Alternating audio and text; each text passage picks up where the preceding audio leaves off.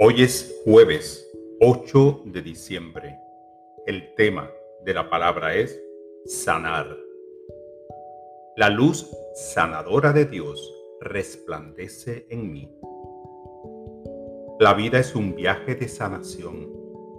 Al confiar en el poder sanador de Dios, siento el fluir de la vida que revitaliza cada condición de mi cuerpo, mente y emociones.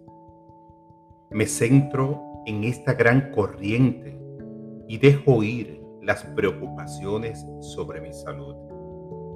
La vida que da energía de sanación es un río caudaloso que fluye por mí y me lleva a restaurar mi armonía interior con una sensación creciente de bienestar.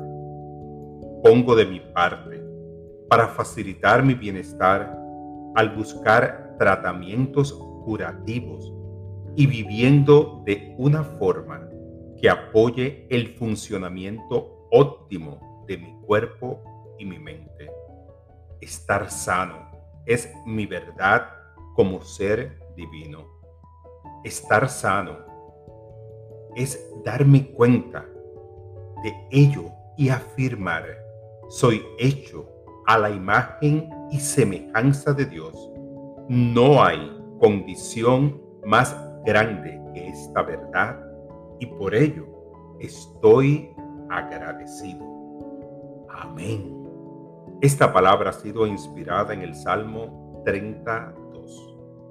Mi Señor y Dios, te pedí ayuda y tú me sanaste